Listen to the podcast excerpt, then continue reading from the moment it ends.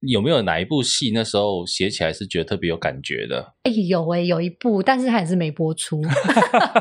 这样反过来想，你写过的剧本嗯，拿去拍的，没有比胡玉龙你觉得印象深刻的吗？不要这样讲。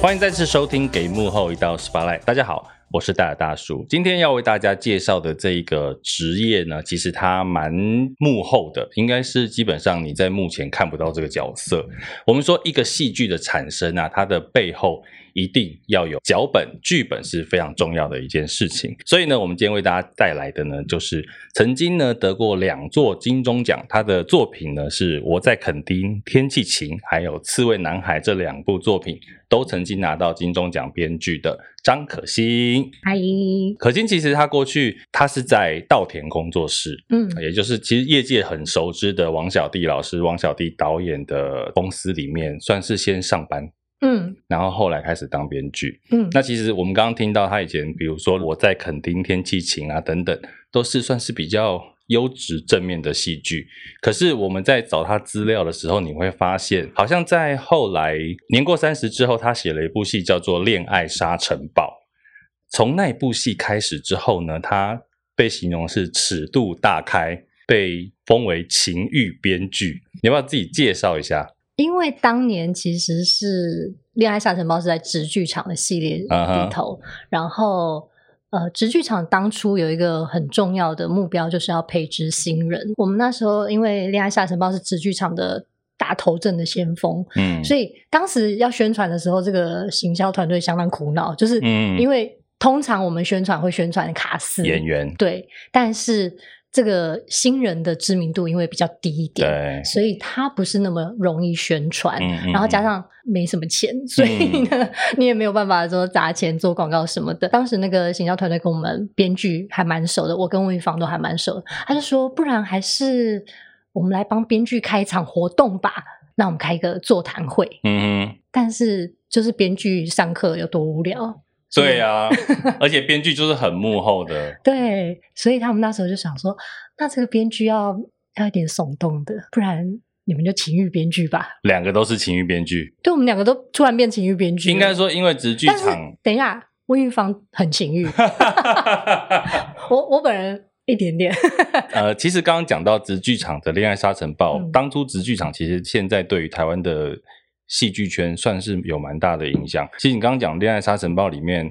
像是后来那个雨二跟国际桥牌社里面的陈嗯瑜，对就是在《沙尘暴》里面算是开始出来演戏，对不对？对，对，所以其许实光汉也是哎、啊许光许光汉汉在对对里头对对跟对陈瑜是一对。对，现在夯的要死的许光汉，嗯其实早就在情欲编剧的手下被蹂躏过了。大家其实可以回头去看一下《恋爱沙尘暴》，好吧？其实今天可心来还有一个很重要的是，最近其实我们知道稻田在推一个魔法阿嬷嗯的募资。其实《对魔法阿嬷》是台湾很早期的动画作品，那这个其实当初就是王小迪老师跟麦仁杰的一个台湾的漫画家，很有名的漫画家一起合作的作品。那这个东西为什么会最近开始又重新有一个募资计划？嗯，因为魔法阿嬷等于是很很久，已经二十几年的作品了。外界一直一直有有声音，很希望可以，比如说再看到它的，比如说续集。其实之嗯哼前也有人来跟我们谈过说，可不可以出三 D 的魔法阿嬷？啊哈，对，所以就觉得说，如果有机会的话，让它再有一次的生命，嗯哼，嗯，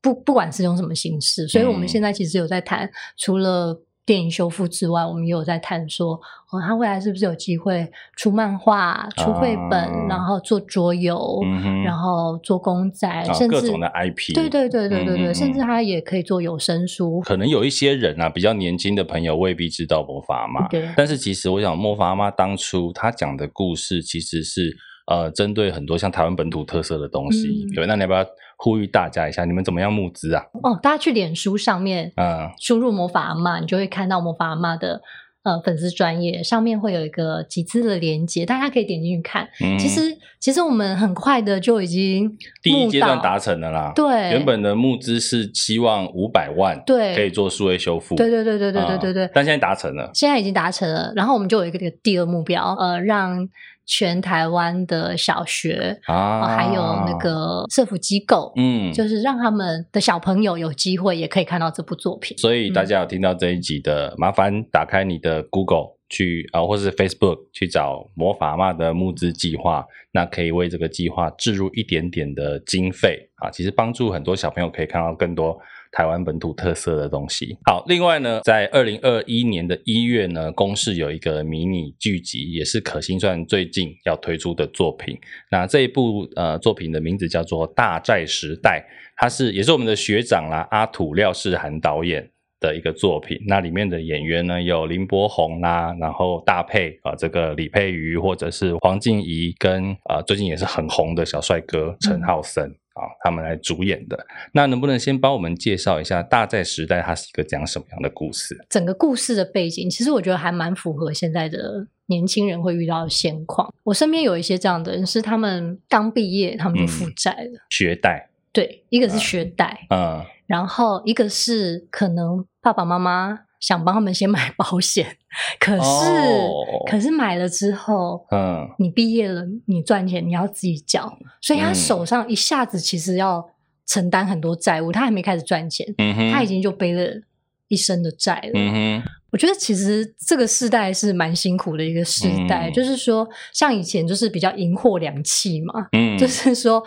你有钱就去念书，你没钱就去做工，大概就这样啊子。现在没钱，就是先欠钱去念书。对 对对对对，所以我觉得，我觉得这世代有点不一样，就是啊你其实是可以去追寻你的梦想，嗯可是可是那个前提可能是你必须背债。嗯哼，那大配就是比较像刚那一种，他就是嗯家境没有很好，嗯，然后然后他就比较辛苦，他就可能毕业之后他就要赶快努力还学贷啊嗯什么的。那甚至因为想要买房子的关系，所以他就除了银行的正职上班之外，他的假日就要去打工去送啊外兼送。差对对对对做对做什么 f o o Panda 还是这类的这类类的，对对啊，对，外送食物员这样子。嗯对，然后那他就是很脚踏实地的，不想欠钱的一个个性。刚刚讲另一个角色是林柏宏，嗯林柏宏就是比较不想要被现实困住的人，所以嗯他哼想要创业。而且其实林柏宏这次演这个戏，我们看一些预嗯告，他的表演跟过去其实算有蛮大的差别哦。对、嗯我，我上次有去看那个首映会，看了两集，嗯，哇，真的超 夸张。不过你讲到你去看首映会啊，我倒有一个问题，嗯，一般编剧是不是剧本交出去之后开拍就没你的事？大部分时候是这样子，没啊错。会开拍之后再回来要你改本吗？我在垦丁天气晴的时候，有一度要这样子。那时候是不是我们公司拍的？是嗯钮承泽他们公司拍的。嗯哼他可能一边在操作的时候，他觉得有一些地方很卡关，嗯哼，所以他很希望有一个编剧可以过去。当时我就就是你去，没有，结果没去。啊 当时本来要找我去的，嗯，我就觉得哈，我好害怕、哦，害怕呃因为钮承泽因吗，为不是不是，是， 因为当时我很菜，接到这个任务的时候，心里觉得很忐忑。嗯哼，然后想说可以不要去就最好了，因为我是有点不知道怎么面对导演的意见，然后万一修改不好，就是心理压力很大。 嗯，然后后来就细播出啊，张钧甯啊，阮经天啊，彭于晏，而且好帅 哦，而且你都迷妹嘛 而且你大家 都都裸上半身在冲浪，然后想说好像那时候应该去一 下，编剧是不是都拿身边的朋友当角色啊？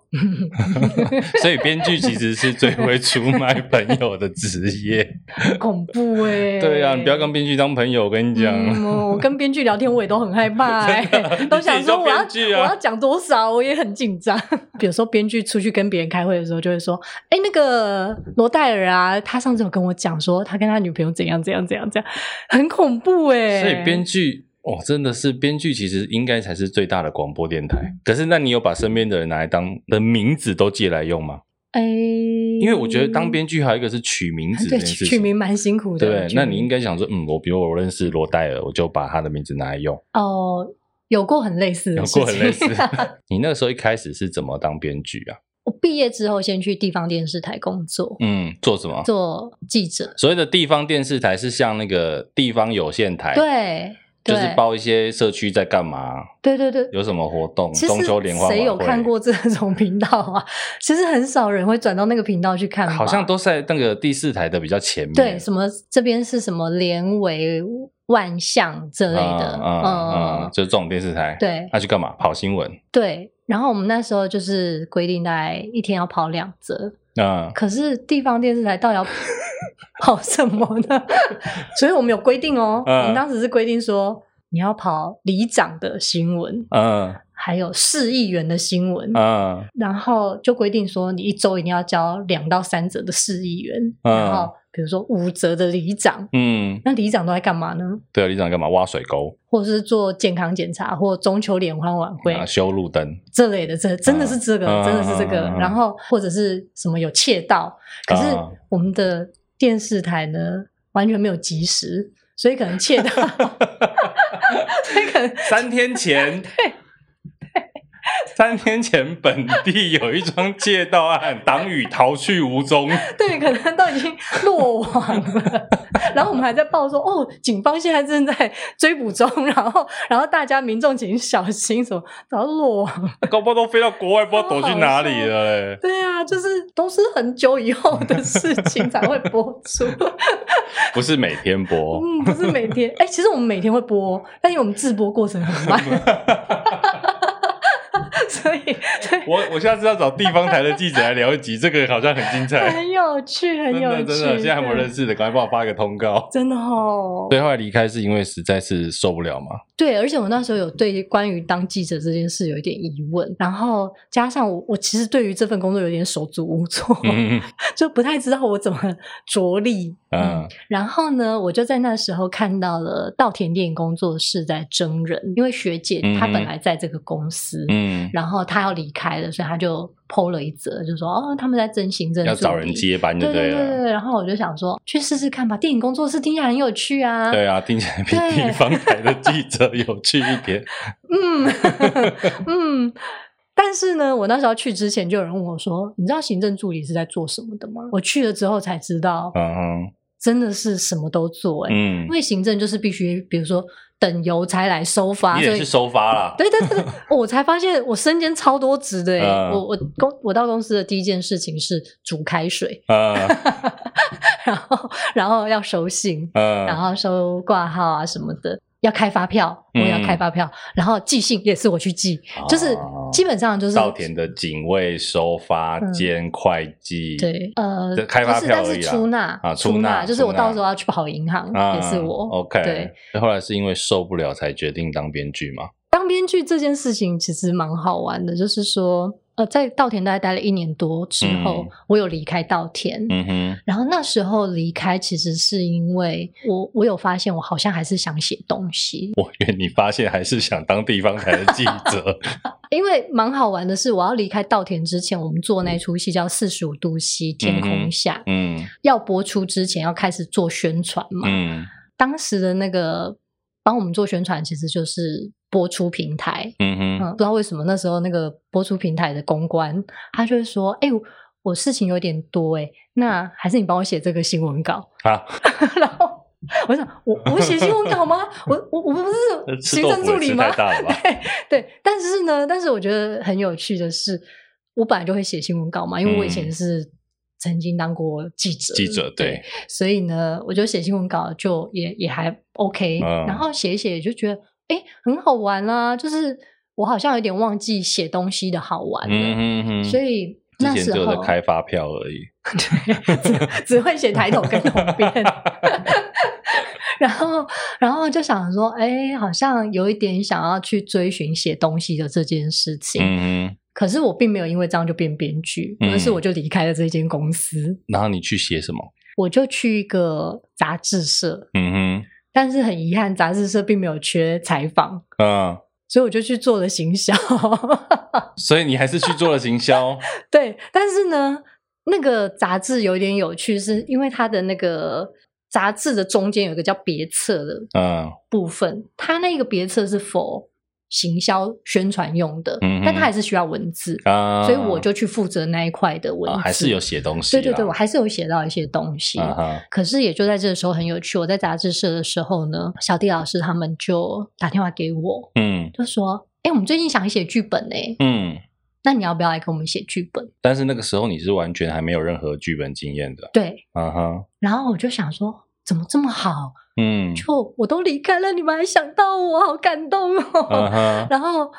我就想说，如果我真的要写东西，好像是一个很好的机会。 对，所以我就说好啊，可是我现在在上班呢。嗯，那他们真的很好，他们就说那没关系啊，就如果我们要开会，就等你下班开会，或我们周末开会。这么好，嗯，哇塞！所以我那一阵子的生活基本上就是我白天就是工作，就是去杂志嗯社上班，但晚上就是可能要跟他们开会。但你有觉得为什么他们会特地？你看，你又没有经验，嗯，然后他会特地邀请你，然后还嗯等你的时间开会，有为什么吗？绝对不是因为我有才华，绝对是因为他们人很好，他们真的人很好，哦不就是因为人很少，不是，其实想跟他们工作的人非常多。对啊，所以很好奇为什么他们会愿意去等你的时间啊？我觉得小弟老师跟黄老师都是很很珍惜身边的人的。嗯，那时候被邀请的是哪一部戏呃，其实最开始的那部戏后来没有拍成。啊？真的啊、对、我们哦，我们这一行是这样，就是大概夭折率有六七成吧。你会开发一个新的戏，这可是十部剧本里面有嗯五部是被丢到垃圾桶里的，也没资有，源回收桶。它就存封在资料夹的某一处。哦，可能他有一天会被拿出来再对用，对对不对？有可能的。我们讲一下好了，其实编剧这个工作的流程，嗯大家也许有人听过啦。基本上，它这个主要会先有一个故事大纲出来嘛，嗯啊，那出来之后可能分级的大纲，在每一集之后它有分场的大纲，嗯然后再开始去做下面的撰写。一开始很多新手编剧都是从写手开始，嗯对不对？等于是说，呃，前面前面的这个前辈们已经有到了分级分场。嗯，然后新手编剧才去把里面的对白啊一些嗯内容写出来。所以你一开始也是这样，不是那你开始讲直接就来了，对真的、哦、对，因为我的老板很特殊，是说说说，他他就是会觉得说，如果你要讲一个故事，嗯你应该有完整的主导性，嗯哼，因为如果你只是写别人拉好的分场，嗯那你只有写对白的话，其实看不出你的创作力。嗯哼，所以他很希望，因为我们常写的是长剧集，就比如对嗯说是二十集的剧本，那我可能就会分配到三四五集。嗯，那这三四五集就是从刚刚讲的分级大纲，然后到分场，嗯到对白，全部都是我去完成。但比如说他跟你说他希望三到五集大概发生什对么事，对对，我们会讨论 OK，我然们后会一起讨论这件事 OK，情。然后里面的分级分场是每一个人去写。对对对对对。那你那时候刚写的时候有被改吗？如果是说刚写的那一出没有被拍的那嗯一出，还好，被改动的程度很高。因为他没有被拍，呃对所以不需 要没改。错你抓到重点对对对了。对 对，然后，可是接下来第一部被拍出来就是《我在肯定天气晴》了。啊，那一部我觉得还好诶、嗯不算真的被改很多。哎、那你真的算蛮厉害的啊！也你等于第一也没部有被拍的作品，你的剧本也没有太被改，可是现在想一想，就是那时候其实还不知道怎么写剧本，那你怎么写？然后就靠天赋就得奖。诶就是这句话听起来要不是讨不是人厌哦。不他是说他不知道怎么写剧本，他就稀里糊涂写完，然后就哎、得奖这一。段还是不要播。 不会、啊，这个很好听啊。不是，就是说，其实应该说你你还自己不可知能还道技抓巧，不到方对向啦。你还不知道技巧是什么，啊你就是靠天赋啊你就是用一个很本能的方式说故事。可是其实当时有被批评，嗯，就是批我评什么？有人就说：“哦，他的台词我都能预测，然后他的个性会这样吗？你确定吗？”就是会有人去质疑这些事情。哦但我觉得这件事情很妙哦，嗯就是不要说我们年轻人了、啊我妈那一辈的看戏都会说啊，这个下来一定会怎样，啊他一定会干嘛，对然后真的那样演之后，那个妈妈就会说，你看编剧在想什么，我都知道，对我也可以当编剧，对我也可以当编剧，对对不对？可是照理讲，因为你这个角色的设定或它的剧情，可能就真的的确是适合做这件事情、是啊，是是是是。那你如果听到这种话，你会怕被人家说对啊，编剧没有梗，就一我般路人也可以知道，因为我那时候年轻，嗯所以呢，我真的有因此很汗颜跟反省，嗯就是想说啊，我真的是创意很不够哎、 就是怎么会写出一个让大家都能预测的剧情？就是嗯那时候的确，我觉得自己很不足。嗯哼，，我觉得那个过程就是有点浑浑噩噩吧，就是说。嗯呃，你写了这样，然后人家跟你说，哦，那个可能要改，那个要改，那个要改，然后你就真的改了，然后改了过了之后，你就想说，嗯哎，所以真的是这样写吗？就是你有很多的不确定性可。 是编剧到底要写出合理的剧情，还是意外的剧情啊？还是要合意理外且意外的剧意情？外，但是你想一想，真的 很合理。那你自己有写过你觉得其实不合理的剧情吗？啊，这不能讲是不 是？嗯，有有，但是好难哦，因为主要会遇到这种的是推理系啦，啊推理系就是大家看的时候都很爱抓 bug，有没有？对对对推理系对真的对很难写，我觉得推理剧真的是，而且写推理剧就跟看遍魔术一样，大家都很所想有要找人都破在绽抓你的破绽对是什么。没错，对不对？没错，因为有时候我觉得你说剧情里面角色的出发点啊、心理啊、嗯怎么想，那个都可以凹得过去。对对对对对可是推理你就是啊，你 A 就是 A，B 就是没 B 错，就是说啊，你埋在那里怎么可能不被发现？啊、这么多人都会经过的地方，怎么可能不会被发现？但你算写过很多类型的戏剧哦。写过的算有职场的，嗯哼就比如说像《玻璃时代》，它就比较职场；嗯哼，然后《恋爱沙尘暴》，它就比较爱情跟家庭。嗯哼，然后五味八珍的岁月，它就是人物去改编的，呃，傅培梅的改编，对对对对。对对，然后也有写过鬼片，嗯哼，然后刚刚讲那个推理是伪推理啊，就是它主要调性并不是真的是推理，可是它也有埋尸什么的。嗯哼。可是像我们就有听众就问说，作为一个编剧，嗯因为你看你写这么多不同的剧本，嗯你会需要去体验这一些不同角色的人生吗？诶，哎很难真的都体验。对比如说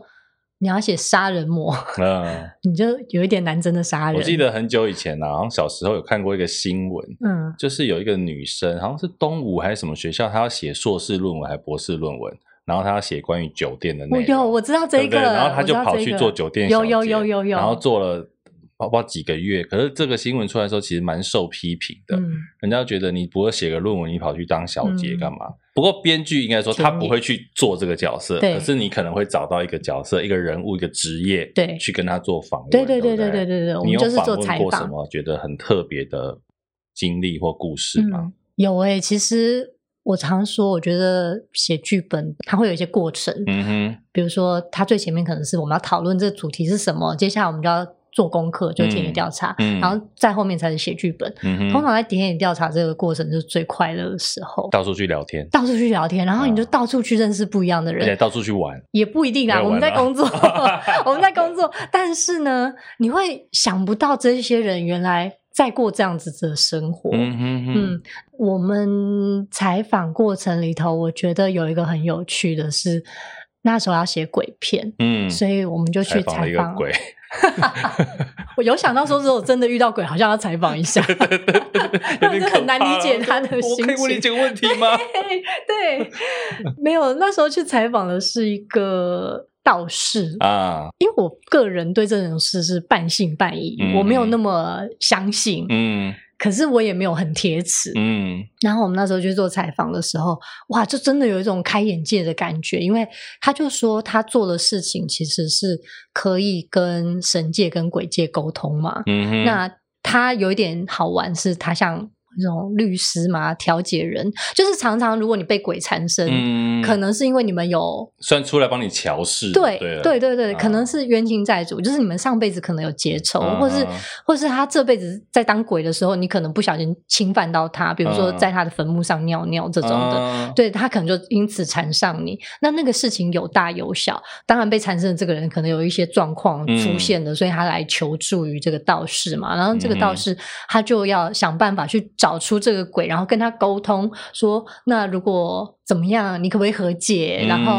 或者是我们怎么样？祭拜你，或者我烧钱给你，或者怎么的，嗯就是他有一点像提是一条个件啊，对对对，他有点嗯像乔事情的人嗯这样子。那次经验就有点大开眼界，觉得超级好玩的。嗯哼，然后他就话锋一转，他就说：“我也会看前世今生哦。然后然后他就他就扫扫扫扫视了我我们一圈，哦扫 QR code，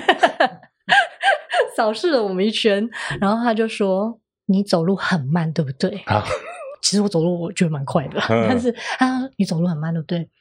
因为你上辈子有裹小脚，然后呢，你是在宫里头不受宠的妃太子监，不是啦，是妃子 啦，是妃子啦。他说，因为我是那种不会跟太监贿赂的人，嗯，就是我我过得很自命清高，嗯，以所以呢，后来我就是反正不知怎样的就投井自杀了。这个，嗯， 我想说为什么我做个填调会获得这种资讯？那你有问他怎么知道的吗没？有，他就说我走路很慢啊，然后我就想说一点都不准。啊所以说起来，编剧这个行业，它其实可以看到很多或体验到很多其他人没有的经验哦。啊，我突然想到还有一个，什么我们有因为要做填调，就是跑去云南，云南啊呐、对。但看是什有一么点假借填调之名，然后行旅游员玩工嘛旅游之 实。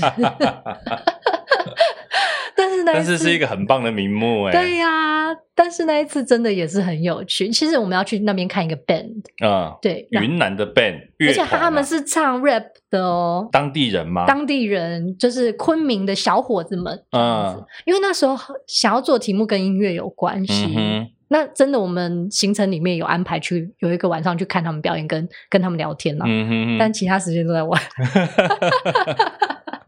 算起来，因为写剧本这件事情啊，有的时候你可能在脑中你想的情节或者是故事嗯很伟大，嗯，你会不会有那种就是你写的很大，但是其实预算很有限的状况？我觉得我的工作环境稍微特殊一点，是因嗯为我的公司是比较导演取向的公司，它不是制作人导向的公司。啊嗯有什么差别？呃，制作人导向的公司，它可能会在很多环节它都掌控的非常精准，就是说，啊呃，比如说预算，它一定要掌控很精准，时程它一定要掌控很啊精准。嗯嗯那它不能够差太多，嗯然后制作人可能也会给一些关于市场面的建议，嗯哼，对，所以未来我们这个片子要怎么样才能推得出去？因为这才是一个成功的回收机制嘛。嗯哼如果一个成熟产业，它的确可能需要这样走，嗯，但是我们公司是走比较导演取向的，嗯哼所以它是走比较创作的。白话一点说，就是稻田王小弟老师这边的东西，就是导演会把一切处理到他最想要的样子，没有在管钱的意思啦。反过来讲，观众这就是观众的福气啦，对就是他会把这个作品做到最好。对那可能后面的制片制作人就会讨卡莫雷修，对对不对？会觉得天呐，我拍一档赔一档，对，对。可是他拍出来的戏会是观众觉得好的，嗯，对不对？而且重点是他也就是这个公司的老板，所以大家也不能讲什 么，就赔钱就赔他的啊。 但是他，所以他还是偶尔会回来一点啦。啊但我有要人把他讲，拉住嘛，对，诶、我们会跟他讲说这很严重，然后哦 OK 然后他就会想说，哦，好像真的有点严 重。对，小所谢以老师到底是一个怎么样的人啊？因为其实他在影视圈算是非常非常地位非常崇高的一个导演、嗯啊。其实这个我们小时候啦，我们小时候就是看什么家家福、啊、母鸡带小鸭嗯对母鸡带小鸭这一种，就是小谢老师那时候。那一直到现在，你看前几年的直剧场，其实大家真的想，现在很多我们刚刚讲像许光汉、陈瑜这个新一辈的演员，嗯也可以说是直剧场小弟老师手下的直剧场开始培养出这一票台湾的新演员，所以小弟老师其实从呃早期到现在，一直对台湾的影视圈，不管幕前幕后，其实都有非常非常大的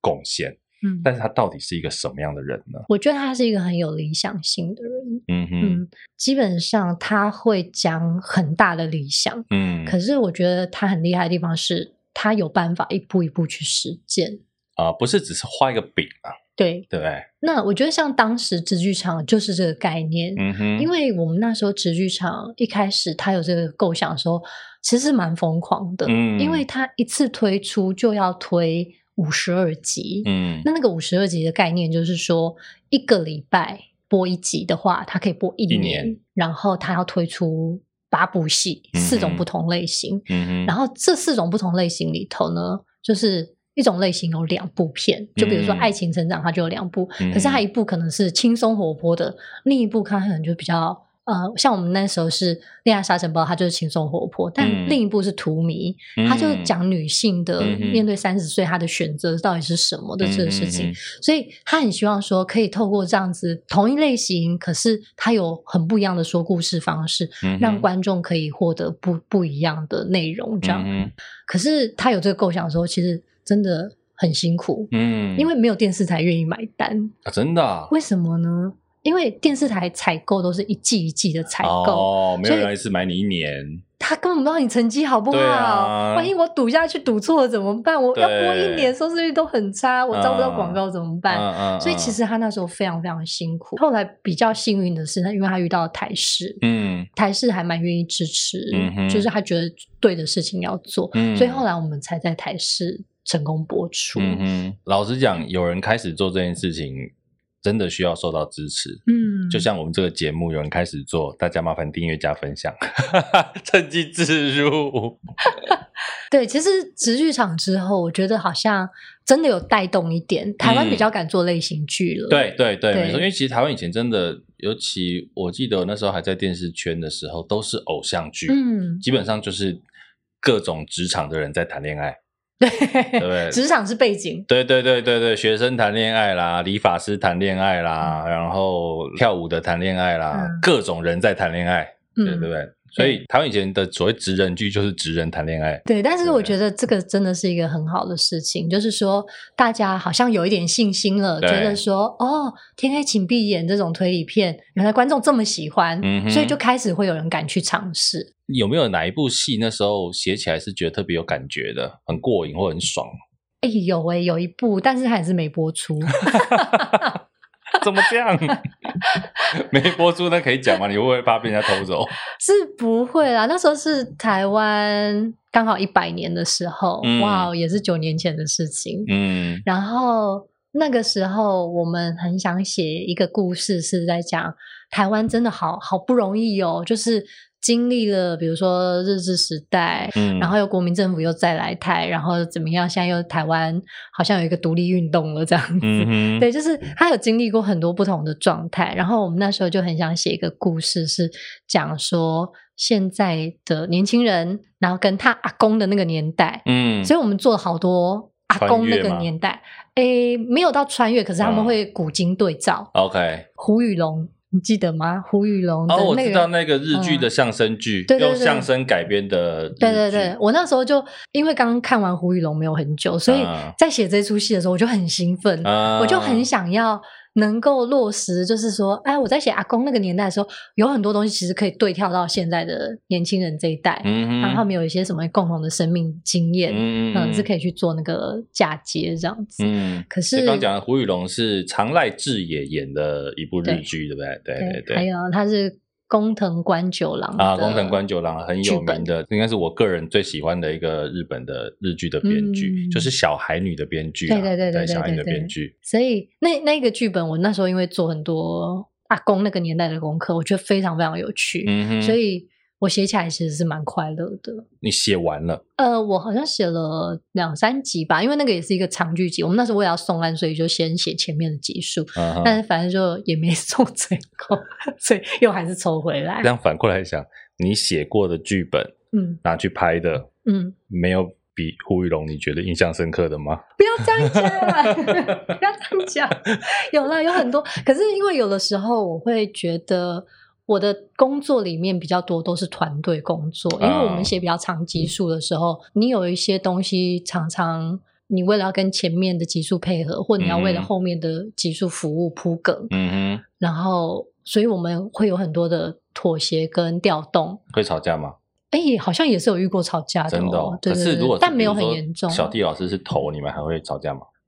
有啊，那时候也是有生小弟老师的气啊，真的哦默默生，为什么？为什么生他的 气？因为我觉得那时候状况也是很紧张、很紧绷。就是其实就讲那一出戏的名字好了，嗯就是你那边怎样，我这边 OK、嗯那一出戏。那时候是因为跟新加坡合作嘛，嗯那所以那时候，呃，新加坡是很严谨的一个一个国家，嗯就是他们的整个制作团队啊什么的。嗯因为加上我们合作单位是新传媒，是他们其实他们好像只有这个电视台类似像他们的央视就对了，类似，因为他们嗯也就国家比较小嘛，对对所以他们对也不会有很多频是道。没错。然后等于这个单位呢，他们做每一出戏，他们都有自己的步骤了。嗯哼，可是他今天要跟一个外国，就台湾对他们也是外国、嗯外国人工作的时候，他们也会很希望照他们的步调走。嗯可是呢，我们就是一个创作型的公司对， 导演取向的，对，所以我们一定要写到觉得很棒，嗯我们才愿意出去。嗯，可是对方又是一个我，你要照你要 schedule 照我走， schedule 来，对对他们有他们的甘特图，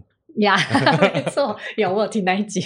然后，可是小弟老师他就是一个。不受规则的人，为了要作品好，他要去跟对方捍卫，嗯说那我们时间要往后延，嗯因为剧本不好就是不能拍。嗯所以他们他们有很多拉扯，可是那个拉扯的过程，你也知道他承受很大压力。是所以呢，反过头来跟我们开编剧会的时候，他就会觉得你们编剧为什么听不懂我在讲什么？ 然后，然后我们就啊，可是你变来变去啊，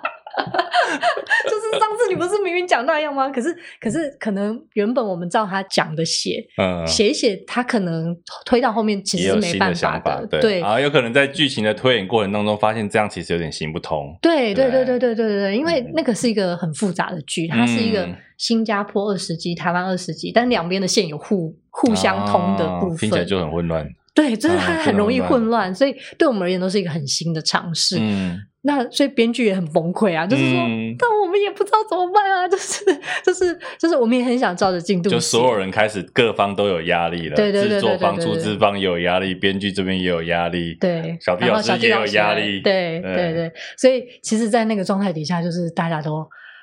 很不容易。嗯嗯哼。那他知道你有生他的气 吗？我后来侧面得知，他好像知道这件事 。哎、那你有写剧本然后写不出来的时间过吗？ 有啊？常常都写不出来啊。那写不出来怎么办？对、啊，编剧的日常生活到底是怎样？因为应该这样讲，编剧一定不是上班嘛，编剧就是在家写剧本，嗯或者是在比如咖啡厅写剧本，嗯去找一个你喜欢的地方写剧本。嗯，可是应该很容易懒惰吧？会啊。所以，可是这要牵涉到一些事情，就是你的截稿期是什么时候？啊，嗯，那我讲我的日常好了，嗯就是我的日常可能就是我可能早上起来，为了要让自己规律一点，我早上会有一个运动的行程，我就要嗯出门去、嗯哼去上课，嗯哼上体育课，嗯哼然后上完之后回来吃个中餐，我再开始写剧本，嗯我就会觉得我很棒。就是我又有运动，然后我现在又真又的哦在可以工专作心写剧本。嗯对，哼，大概我会让自己是安排这样子的的流程在工作，真的打是开电脑之后呢？哦，打开电脑之后，最痛苦的时候就是，如果你那一集什么都还没开始写的时候，那个 Word 档是空白，第一只个有看到字最游难标，打对啊，只有看到游标在那边闪的时候，你真的会想会说会，闪多久啊？两个小时就这样过去了，这 样。不会，不会，不会，不会，在闪的同时，就是开始点开购物网， 就想，哦，哎编家里剧好像其实缺什算么，是电商的一个很重要的 target，真的，对，啊因为你都在哦真的家，，真的。还有一件事情嗯，写不出来的时候，很多人会去打扫家里，有帮助吗？还是只是单纯打发时间而已？就是会觉得我有在做其他事，我 很棒， 我没有在浪费时间。嗯，对啊，是真的时间到了才会被挤出来吗？我觉得很多时候是这样、欸。嗯，嗯之难怪前难怪小弟老师要去跟人家吵架， 就是因为你们这些人在那边顾 挤着到顾挤到最着后顾着逛购物网站。 真的是 压力很大、对啊欸，写、不出来，压力很 大。好了，我们来回答一些网友嗯对于编剧的问题。哎、第一个就有了，他说没灵感又被催稿的时候怎么办？哦，这个算是更极致的状况，就哦 d a y l i g h t 就来了，还没灵感。我之前有听过一种，嗯，就是说他就赶快打一堆乱码， 然后寄出去之后，对方就收到，然后说：“哎、你寄来都是乱码。”说：“啊，怎么会这样？我电脑中毒了吗？”自我不要脸，这是很久以前听到，这是这是真有其人的事情 吗？我从别的编剧口中听到，我觉得好好笑哦。然后就是可以多一点时间这样，对啊，就是哦，起码拖一天，我电脑送修中。 好贱哦。那你自己啊嘞，你有吗？呃，有哎、还是有哎、那怎么可办是，可是我觉得这真的没办法急耶、嗯，你写不出来就是写不出所来。以你就会跟对方讲说，再给我几天这样。嗯，但我觉得如果有一个讨论的对象会很好，哦就比如说，假设你是一个编剧团队的话。嗯哼，我可能就会去找另一个编剧聊，说怎么办，我写不出来，然后我们就推敲各种可能，就关于这个故嗯事的各种可能，啊有时候就会推敲出一个新的路。就像我们自己有时候做提案、做创意也是一样啊，嗯大家一起讨论、哈拉乱聊天，对，那个比较容易出来一些乱七八糟的东西。对对对对对那下一个我们看，他说，其实很多人都很关心啊。一般来说，编剧的薪水够生活吗？然后还有一个同样类型的问题是，嗯是不是作品不采用也拿得到钱？就其实大家对于编剧的薪水其实还蛮好奇的。一般编剧应该是算一集一集的，嗯，对吧？大部分是，你也是吧？我是，你也是，是那够生活吗？先不讲现在，现在应该够生活啦。那时候刚入行的话，可是我觉得要看你的案源稳不稳定、欸。啊假设你的案源很不稳定，或像我们直剧场，我们真的慢工出细活，嗯我们可能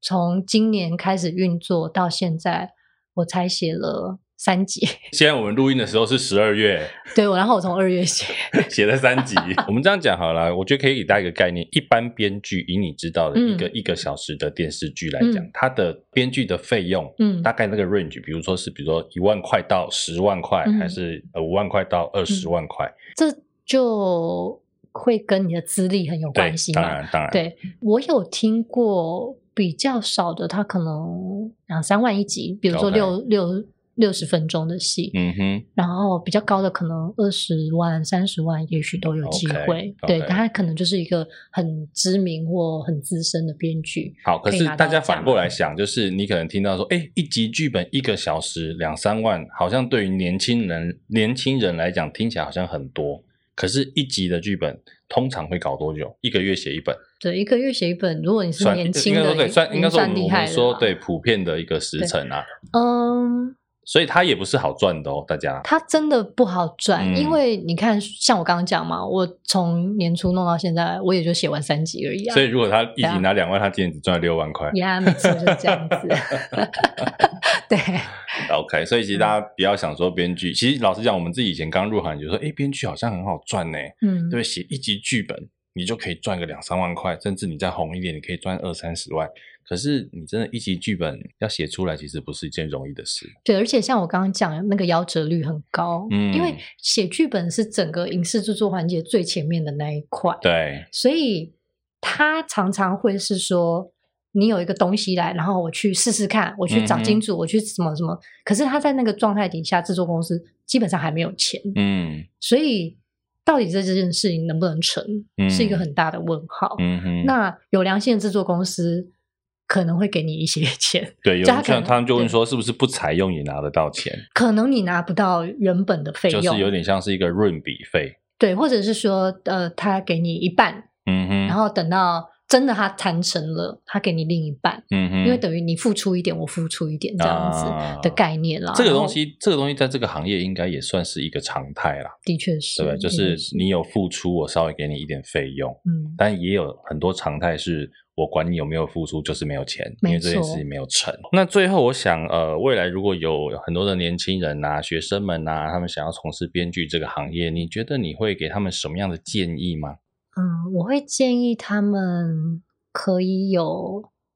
开阔一点的心。嗯哼，就是其实我觉得可能会想要当编剧的人，都是某一种创作型人格。嗯哼，那那个创作型人格里面可能会带一点艺术家的特质，嗯会觉得想写自己觉得很有兴趣的东西，或或他写这个故事有一个他很想表达的理念。嗯哼，那通常你在这个状态底下，你不太容易接受别人给你的意见。嗯但是我觉得编剧这个工作，它是一个很团队的工作。嗯当然，故事很重要，可是可是他到要跟观众见面之前，他其实要过好多的关卡，就是比如说导演会进来，演员会进来，制作人会进来，然后到了拍摄甚至你的现场金，主会进来，对对对对对不对对对，然后到了拍摄现场有摄影师、灯光师、美术、造型什么的，嗯、然后到了后端，他还有剪接、音效，嗯哼，就是我觉得它是一个集体创作的过程。有一些编剧他可能会觉得自己的作品这样的状态是最好的，他不太嗯哼能够接受改动。嗯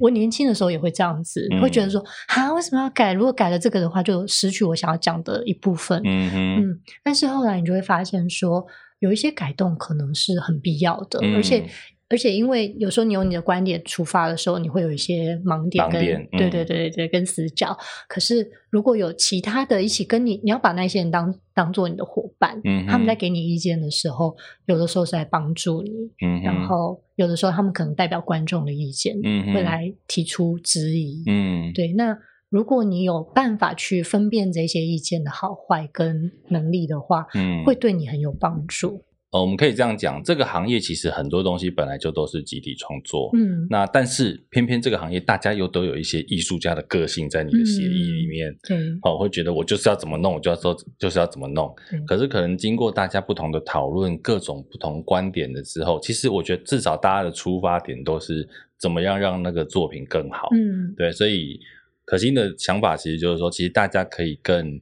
开放心胸的去看别人对你作品的，不管是批评或者建议嗯也好。对对对对，对就是你还是当然还是可以坚持自己，嗯哼，但是我觉得有时候那个坚持自己是在跟其他人讨论跟撞击火花之后，你会越清楚自己要的是什么，嗯哼，然后你可以回头检视说，哎，你的剧本真的有讲到这件事吗？ OK，、嗯好，那今天很高兴可心来到节目上，跟大家一起分享她编剧十多年，对啊十多年的这个从如何从优质戏剧的编剧嗯变成一个情欲作家的过程、